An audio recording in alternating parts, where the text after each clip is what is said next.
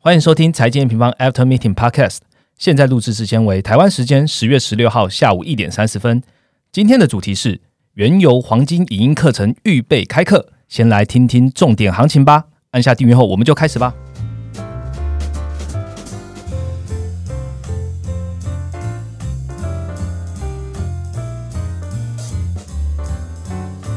Hello，大家好，我是财经平方的 Roger。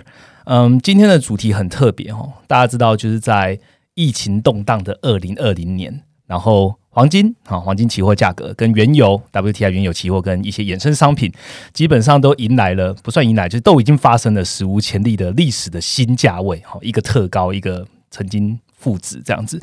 那虽然近期都在盘整啊，改变不大。但我们 M 平方觉得这是一个很好的时间点，让大家来好好的认识全球最重要两大商品，所以我们就推出了一个一百二十分钟黄金原油投资全攻略的这样的一个影音课程。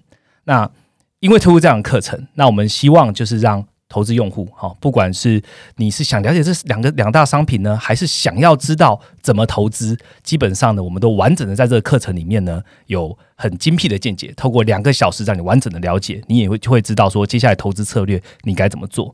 那讲到这个课程，其实我们就可以今天一样来邀请一下我们这个这一次课程原油的这个讲师，好，也就是我们 Ryan 来跟大家来说明一下吧。欢迎 Ryan。嗨，大家好，我是 Ryan。好，Ryan，今天其实主要的课会分成会分成两个部分啦，分别是我们先来让大家知道说黄金跟原油最新的行情是什么。那接着呢，我们会好好的来讲一下这整个课程，我们到底想要 deliver 什么样的讯息给我们的学员跟我们的听众。那呃，进入主题之前，好，不免俗，我们再来问一下最近这跟呃市场脉动很有关系的，追踪我们也追踪很久的美国财政政策。那 Ryan。进去的之前来跟大家讲一下吧。呃，因为其实为什么又要讲到财政，其实就是跟行情有关啦。因为其实呃，我们上周的 podcast 其实有提到嘛，就是我们认诶认为说如果有。你有一些股票什么是可以续报的，但是有提醒，就是说，哎，你不能在这边做一个很大幅度的加码或杠杆，就是因为其实选前的不确定性，它还是一直持续的。这真的是一个很大的不确定，因为十月十四号到到现在录制的十月十六号，基本上美国股市的一些震荡，好像都跟都都有影射到是跟财政有关，每天都有财政的讯息，对啊，都有它的新闻。就其实这个是算蛮乱的。那我觉得这边就是发表一下我自己的看法。其实你可以看到，就是川普啊，他其实在呃礼拜四吧，在接受那个 Fox News 的。采访的时候，他就又提了说，哎，他有个一点八兆的方案，就是从我们上周听到的一点六兆，又再做了一个，对，又加了零点二。对，那其实这个距离就是民主党的二点二兆，当然有在进一步的缩小。对，但是你可以看到，就是他们民主党的那个 Nancy Pelosi，他的回应，他的回应已经不是在说，哎，他以前的地方政府呃的预算啊有问题啊什么，他已经不是在回应这个，但是明明。地方政府的预算才是最大的关对，才是最大的差异。对，那他现在都开始不提这个，他就提说：“哎啊，共和党没有认同他的那个低收入家庭的那种税收抵免啊，或是一些儿童保育的啊，或是一些疫情追踪的，他就有点故意在拖。对，其实他看起来的状况是已经有点故意在拖。为什么要拖？呃，这个这个其实话，其实我觉得回回应一下我们之前大选讲的主题啊，就是我们看民调的状况，我们通常都会加注一句，就是如果明天就选举的话。哦，对，因为如果民调是是这样的状况，哎，明天就选举，那谁会赢，就可能就是在民调看得出来。对，但是如果中间有时间差的时候，其实十月经济什么事情都有可能发生。对。对，那现在民主党他就是他有个很领先的一个民调优势，所以他其实可能不想在这边去额外增一些增加变数。对，因为大家也知道，就是股市一直都是川普最引以为傲的。政绩嘛，对。那如果财政真的哦很大额度的推出，可能 maybe 在这个时间点功劳又算他的，对对，可能对于 民主党并不是一个好事，所以他们从前面也也想谈到现在，其实可能有点就是故意在拖。那另外一个部分就是说，哎，假如说民主党真的跟他的民调一样，他拜登上任了，然后呢参议员拿下来，他变成一个完全执政的状况下。那他其实选后，他爱怎么出政策就怎么出政策啊。他想出三点五兆的，也没人挡得了。是对，所以我觉得这个是他们现在目前看起来就是选前比较难有机会，就是民主党去嗯同意共和党的行为的的一个关键。所以其实从 M P 方的看法来看，其实也是选前应该不会有财政政策推出了。对对对。OK，刚刚其实 Ryan 有讲到一个重点哦，就是呃 美国总统大选现在最新的状况嘛。那其实我们在十月十五号也推出了一个最新的。美国选举经济学的第三部曲，这这这一个这一次的呃文章非常重要。那我们标必我们把它标榜为选前必看。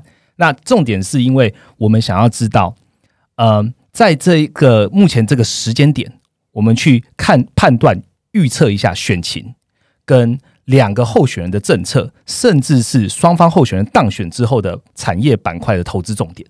对，所以这很重要，所以也欢迎大家回到我们的 M 方的官网来跟我们一起来阅读这一篇文章哦。那我们就直接进入主题吧。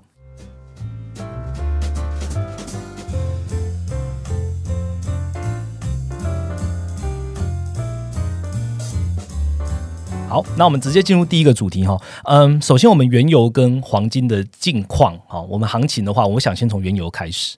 那呃，原油。大家其实有投资的用户应该都有在观察了。从六月开始的 WTI 的原油期货指数基本上就一直处于大概三十八、三十六到四十几出这样子区价格区间震动。那为什么一直涨不上去？那 Ryan 你怎么看原油今年接下来 Q4 的表现？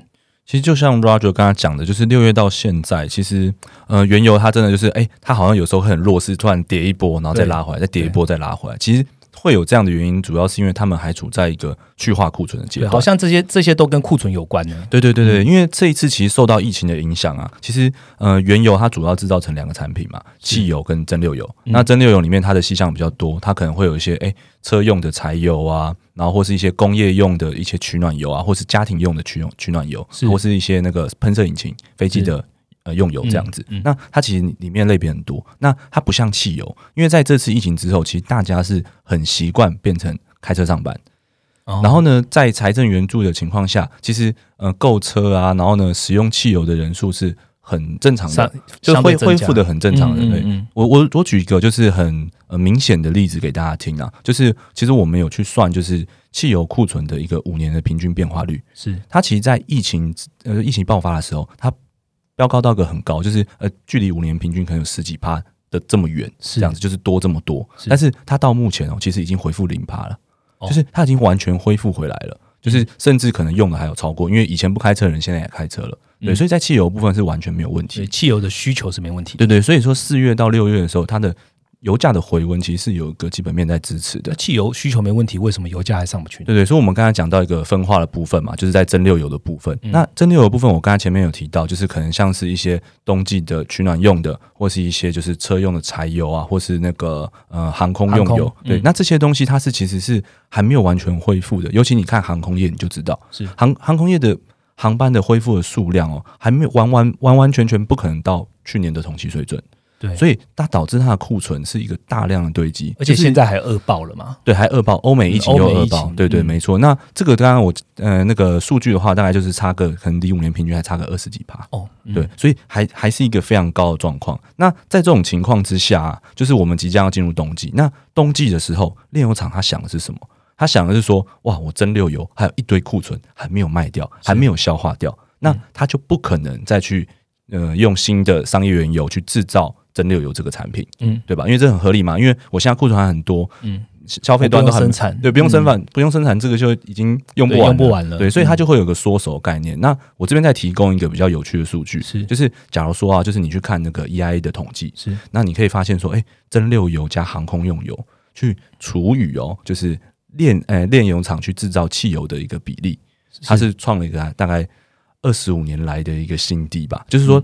炼油厂它现在只愿意去做汽油啦，然后呢，它去做汽油的情况下，其实蒸馏油照理说啦，它不会堆积这么快，因为它就比较少做蒸馏油了嘛。对，那在这个情况下，就是它很积极的在去化库存。那去化库存是需要时间的。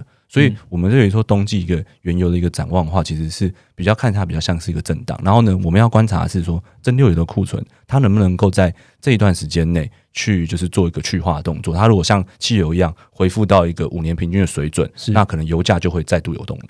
嗯，哎，那我想问一下，你刚刚讲的呃蒸馏油，我们所谓的蒸馏油的旺季，是不是刚刚你讲的什么冬季啊、取暖油这些？它大概确定的旺季是什么？几月到几月啊？嗯，这个的话虽然说每一年会有一点点的落差，但是像蒸馏油的部分，大概到十一月的中旬之后，就会开始有个明显，就是因为它变冷了嘛。那其实这个部分我们 M 平方也一直都有在追踪，像我们可以去看那个美国气象局的就 NOAA 的一个数据，是。那它其实也是目前是预期说，哎，呃，在西北部的地方其实是会比往年还要来得冷的，而且今年有反声音，对，今年有反声音的情况，就是有机会发生反声音嘛，所以有可能会比较冷，所以这个部分我觉得大家是不用太担心，但是可能就是不要期待说它在这个十一月中旬之前还没有进旺季之前，它会有个。很强强劲的涨幅，我觉得是比较难的，因为它一定要库存消耗到一个水准之后，炼油厂才会去消耗原油嘛。嗯，这样了解。所以其实呃，针对我们可以看它冬季的需求是不是有带起来，那可能因为刚刚讲的气候的因素。那可能民众的需求就会拉高，这时候气那个真六油的去化库存的能力就会变强。对，那我想问一下，其实我们在课程里面也有带到，那这边可以呃透露一下给用户，就是我们比的其实不只是今年的消耗状况或者今年的需求，我们要比的还有往年的我们所谓机器。对，那 Ryan 是不是可以跟大家说明一下？其实像这个部分的话，我觉得呃，就是很就是有一直在追踪我们 M 平方的客户，其实应该都会知道了。就是我们总金数据，或是像这种库存数据，我们比的第一个就是绝对值，就是诶，它绝对值很明显的高于往年，那当然就是不好嘛。库存很明显高于往年，或是其实你可以想象了，就是如果营收很明显的高于往年，那也是就是很好的状况嘛。所以第一个是绝对值，那第二个就是 Roger 讲的机器。那所谓机器是这样，就是说它的成长率。有多快？就是说，哎，他去年同期的时候，哎，可能说啊，我举个数字啊，一百万桶，嗯，然后呢，现在是一百二十万桶。他第一个，他绝对值超过，然后呢，第二个，他可能年增的比率是一个接近二十趴，二十对，就是一个很高的水准。所以我们会同时比这个，那比这个的行为，其实就叫做一个机器，因为就是用去年的时间来看现在的状况。嗯，对，好。那刚刚 Ryan 讲完就是真六油，我们其实，在呃十月九号，EIA 其实也有公布当周的原油库存数据。那事实上，真六油确实在库存上面是有下降，已经创了十年来的最大的降幅喽。对对，所以大家呃各位听众如果有兴趣的话，可以持续来追踪我们 M 方的一些数据跟及时的 M 短评哈。那原油问完了，我来问一下黄金的最近行情好了。来来跟大家说明一下，黄金其实，在 Podcast 也算是讲了很多次的一个议题。对，然后因为其实黄金，其实假如纯粹讲现况的话，它因为它就是跟着财政，它它现在需要就是它需要的动能啦，就是需要说，哎，可能说财政再度很大幅度的推出，嗯，那联准会它可能就会需要去 support 这个财政，那它可能就会加大一个购债。那它加大购债行为，其实增加一个美元的货币基数嘛？对，那可能黄金才有才会有个比较强的一个动能。是，但不然的话，它其实可能说，像大家如果有发了我们月报，就会知道，它现在其实我们把它定调在是一个大区间的高档震荡。嗯，就是它当然不会有一个很弱势的状，因为在疫情啊，或是像可能经济都还有不确定性的情况下，它不会有个大幅的下破。但是是。你要它有个很强的动能，就是又没有新的一个像财政啊，或是联总会购债这种动能。嗯，所以其实我们比较是看震荡，跟原油一样，就是其实选前是没有什么商品是会很很容易会有个趋势性行情。嗯嗯，所以刚刚 Ryan 其实讲到，呃，黄金的它现在要区间要突破，或者是有什么样的变化，基本上还是要看财政，基本上还是回到我们在讲的就是美元的状况了。对了，嗯，好，那黄金原油都讲完了，我们就直接来进入呃课程的介绍吧。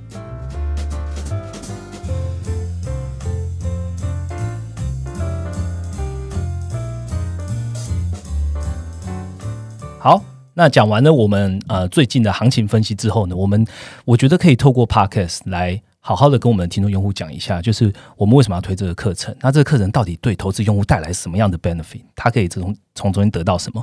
我来，我们先讲下原油好了。其实大家都知道嘛，如果二零二零最大的投资事件，哦，你要列举三个的话，基本上呃原油出现负油价这件事情，基本上应该是。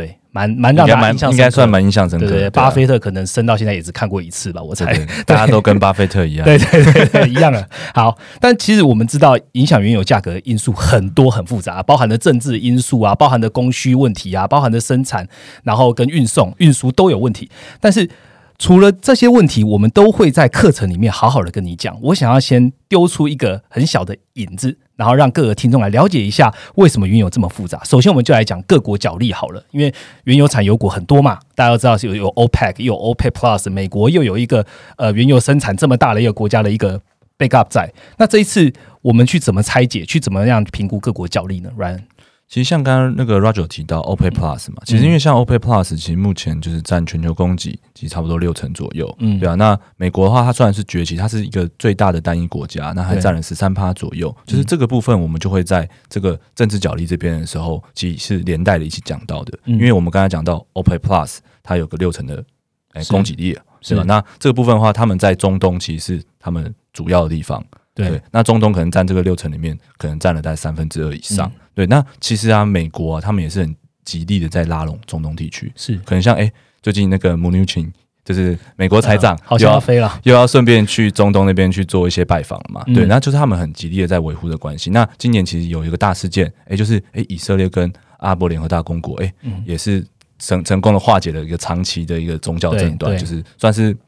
以和为贵了，就是不打了，对，不打了，就变成是这样的状况。那这个边这边的话，其实它里面有个很呃很明显的阵营。那在课程里面，我会告诉你说，除了就是很很比较亲美的沙特以外，沙乌地沙乌地阿拉伯，哎，沙乌地阿拉伯，沙乌地阿拉伯跟沙特是同一个哦，对对对，这是同一个东西。那在沙乌地阿拉伯跟美国，呃，是很明显的友好嘛？那他们不可能靠这样子两个就把就称霸中东地区，一定也是需要一些其他的势力。那他们是怎么控制的？然后呢，目前的一个分布情况是怎么样？就是我们会在课程里面把这个好好解释过。那你以后就看到新闻说啊，沙地阿拉伯的油田被炸了，然后呢，哎，什么什么地方的发生了什么战争了，你就会知道说它到底影不影响中东地区的石油供给。嗯，好，刚刚 Run 其实讲了一个重点哦，就是说石油供给会透过这样各国的一些。角力啊，或是战争啊，会有影响。但是影响了供给，会不会影响油价呢？基本上我们在课程里面都会跟各位学员，然后来提到。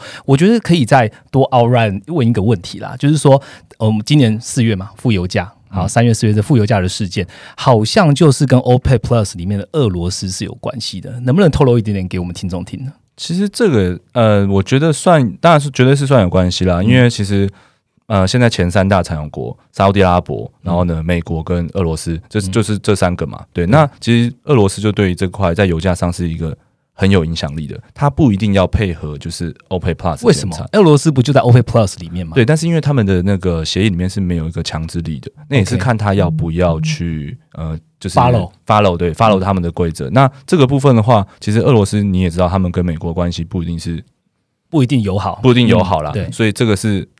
他很有可能就是哎突袭，就是说哎我不配合你减产，然后去打压油价。那这个目的当然就是因为美国它的供给在页岩油的支持下不断的上升嘛。嗯，那它不可能让你这么快上升，一直在抢我市场份额嘛。虽然你跟沙沙特阿拉伯合作，但是我没有跟你合作啊。那我当然有时候也是要出来打压一下。OK，所以其实他的目的也是要拼市战了。对啊，拼市战啊。啊，我们其实，在课程里面就是有去探讨说，他做了这件事之后，哎，为什么突然间又同意减产了？那其实他有一些考量的成本在。那呃，如果听众想要了解的话，就可以直接购买我们的课程，那你就会了解说，哎，为什么这一这后面背后逻辑是什么？那影响后市的呃一些行情重点到底有关系到哪里？那我我。替啊，有曾经上过我们总经十五堂课的呃学员来问一下好了。其实我们总经十五堂课也有讲到原油这个章节。我想问一下，我们这一次原油的课程跟之前总经十五堂课这个最大的差异在哪里啊？其实这个部分的话，是我们这次有更详细的去解解析一下，因为其实美国后来成为了全球。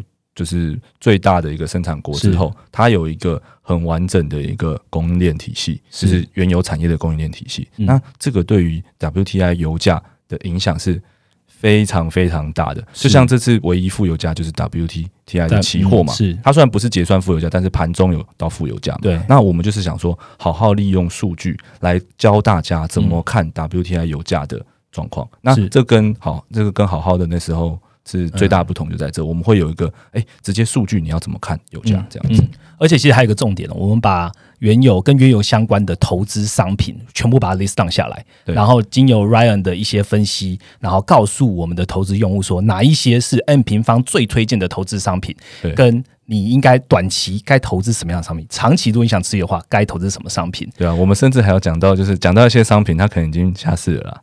好，对，那那个呢，我们也会在课程里面好好的讲一下，解释一下它为什么下次为什么要两倍，为什么对，有一些问题可以分析给呃投资用户听。OK，那呃原有我们讲到这，我想多问一点，就是有关于我们的课程。好，课程我们其实分了四个大章节。那这个四个章节其实都有很重要的 information 要提供给我们的听众。那我就来问一下 Ryan 好了。首先，我们原油投资全攻略第一大第一个章节就是 OPEC Plus 跟中东地缘政治。那这一块其实我们刚刚已经讲了，已经有透露一些了，所以我们这一块希望呃有兴趣的就可以直接来看我们的课程。第二个讲的就是美国页岩油的崛起。对，Ryan 要不要简述一下这个？其实像美国页岩油崛起，我觉得市场大家应该最重最重视的就是它到底成本多少，因为它的它它的那个钻探方式跟以前是不一样的嘛。那它过往其实是成本比较高的一个方式。那我们会分析，就是说，哎，现在它成本方式成本到底是多少？是，然后呢，它有什么样的特性会影响到就是现在油价的走势？嗯，那它甚至我们会提到一些比较新形态的数据。像是可能说，哎，因为页岩油才，因为页岩油的出现是才在 EIA 上才有的数据。那我做个很简单的举例哦，就大家其实你可以去看一下最近的专用井数量，是就是美国专用井数量，嗯，其实并没有增加多少，增加，但是它产量上很快。哦，对，那这个东西其实是跟页岩油井和传统油井它不一样的地方，才会发生这种事情。那我们会特别去解释这块，就是哎，市场很有疑问，但是可能在嗯，就是你平常。找 Google 啊，或者什么看比较比较找不到的，所以我们会提供一个就是一个新的数据，然后供投资用户来追踪。对对对对，OK，好，那第三个章节就是十大图表掌握油价趋势，你可以透露一下十大里面的几个吗？呃，其实像这块的话，就是我们刚刚讲到嘛。美国自从就是原油供给起来之后，它其实有个很完整的原油产业供应链。那这个供应链的话，其实是拿可以拿来看油价的，就是它从上游、中游、中游炼油厂嘛，那下游到终端的销售或出口，它这个东西是可以拿来看油价的。那这个十大图表就是从上游一直到下游的所有图表。那这个部分的话，刚才 Roger 说透露一个嘛，那我觉得其实大家很关注的就是我们刚刚听到一个，哎，原油期货负油价的这个东西。是那我们。这个东西其实有一个远近月价差，就是期货的远近月价差。那我们也会在这堂课程里面去提到，我们怎么看远近月价差，那怎么利用在总金的投资上面。OK，好，这个蛮吸引人的哦，远近月价差。那第四个就是一次看懂原油投资商品。哎，Ryan 就直接讲，我们现在我们会列举哪几种不同种类的商品？好了，好啊。那其实我们会主要是列，就是哎，可能是现股公司的 ETF。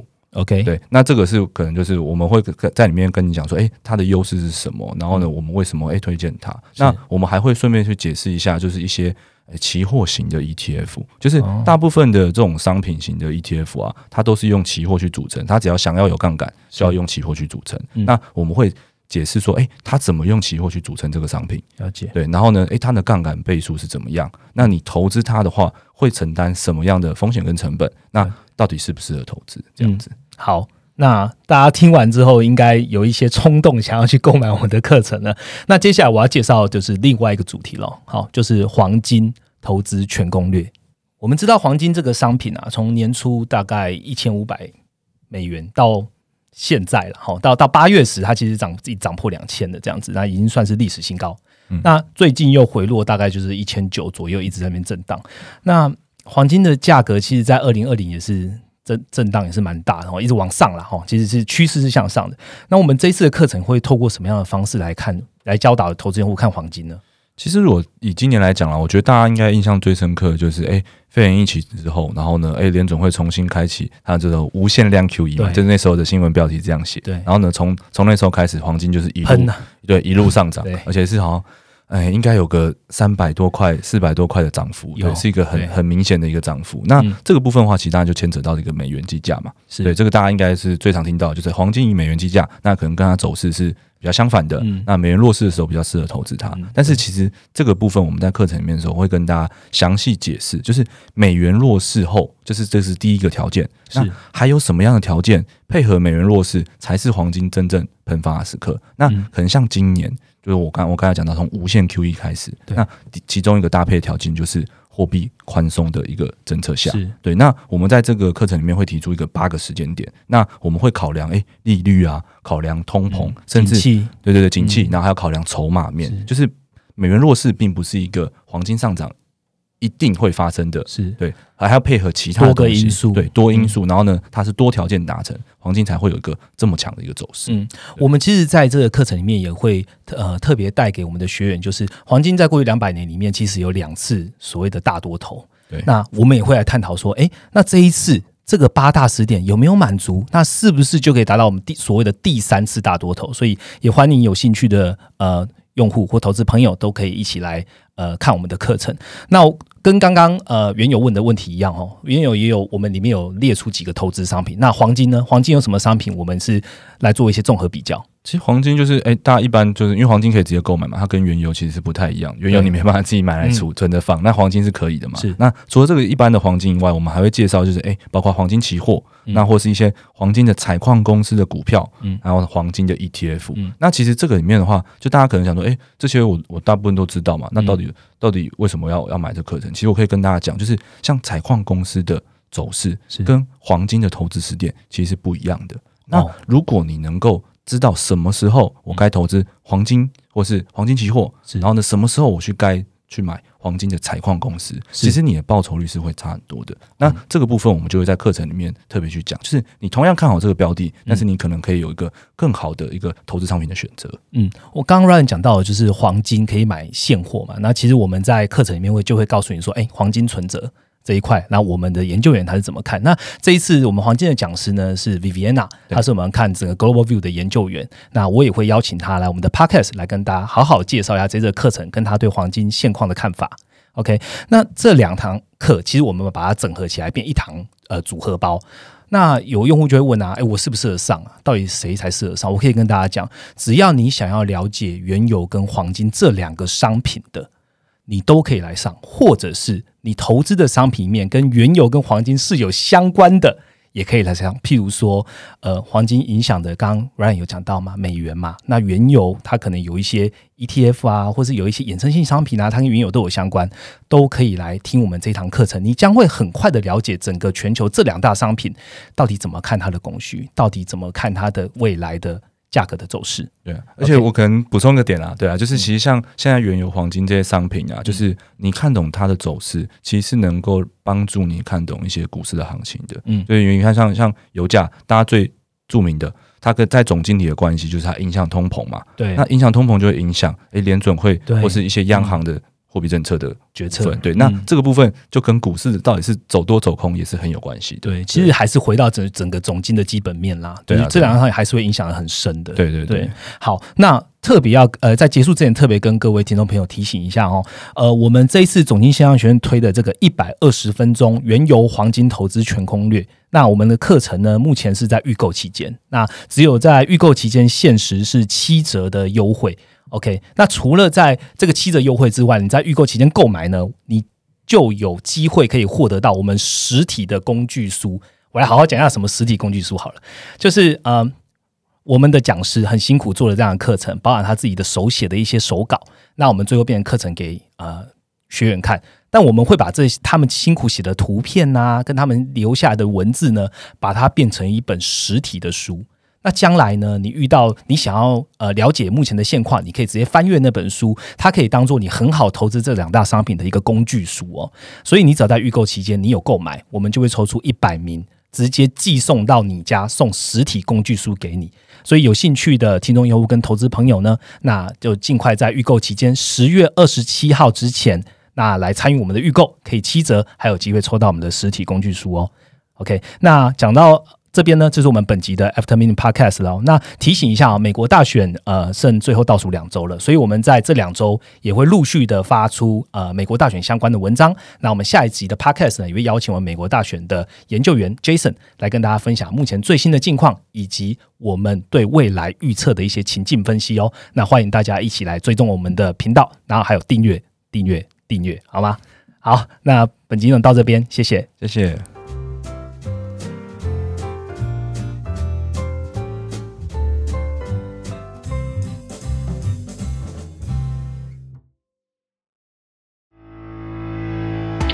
零二零年，黄金强劲上涨，金价一度突破两千美元，创下历史新高。与此同时，俗称黑金的原油却在一夜之间暴跌，破天荒出现史上首次的负油价。同以美元计价，两者走势为何大相径庭呢？大家好，我是财经平方的 Rachel。二零一九年，我们透过十五单元教你看懂总体经济的运行。至今总经成为市场显学。而二零二零年初的三大央行救市工具，也在本次新冠疫情中一一兑现。这次 M 平方团队再次出击，我们将教学结合实际投资，由研究员 Ryan、Viviana 带你掌握全球最关注的投资商品——黄金与原油。看完课程后，你将了解过去两百年历史中八大投资黄金的关键时点，而现在正是第三波黄金的大多头吗？而除了了解国际原油供需外，沙特阿拉伯、美国、中国、俄罗斯又是如何透过政治角力来掌控国际油价呢？最后，M 平方更将明确的告诉你，如何在台湾就能投资这两项商品，透过几张图表。我们一起掌握提高投资胜率的时刻。两堂课，一百二十分钟，投资原油与黄金的必修课程，都在 MM 总经线上学院一次告诉你。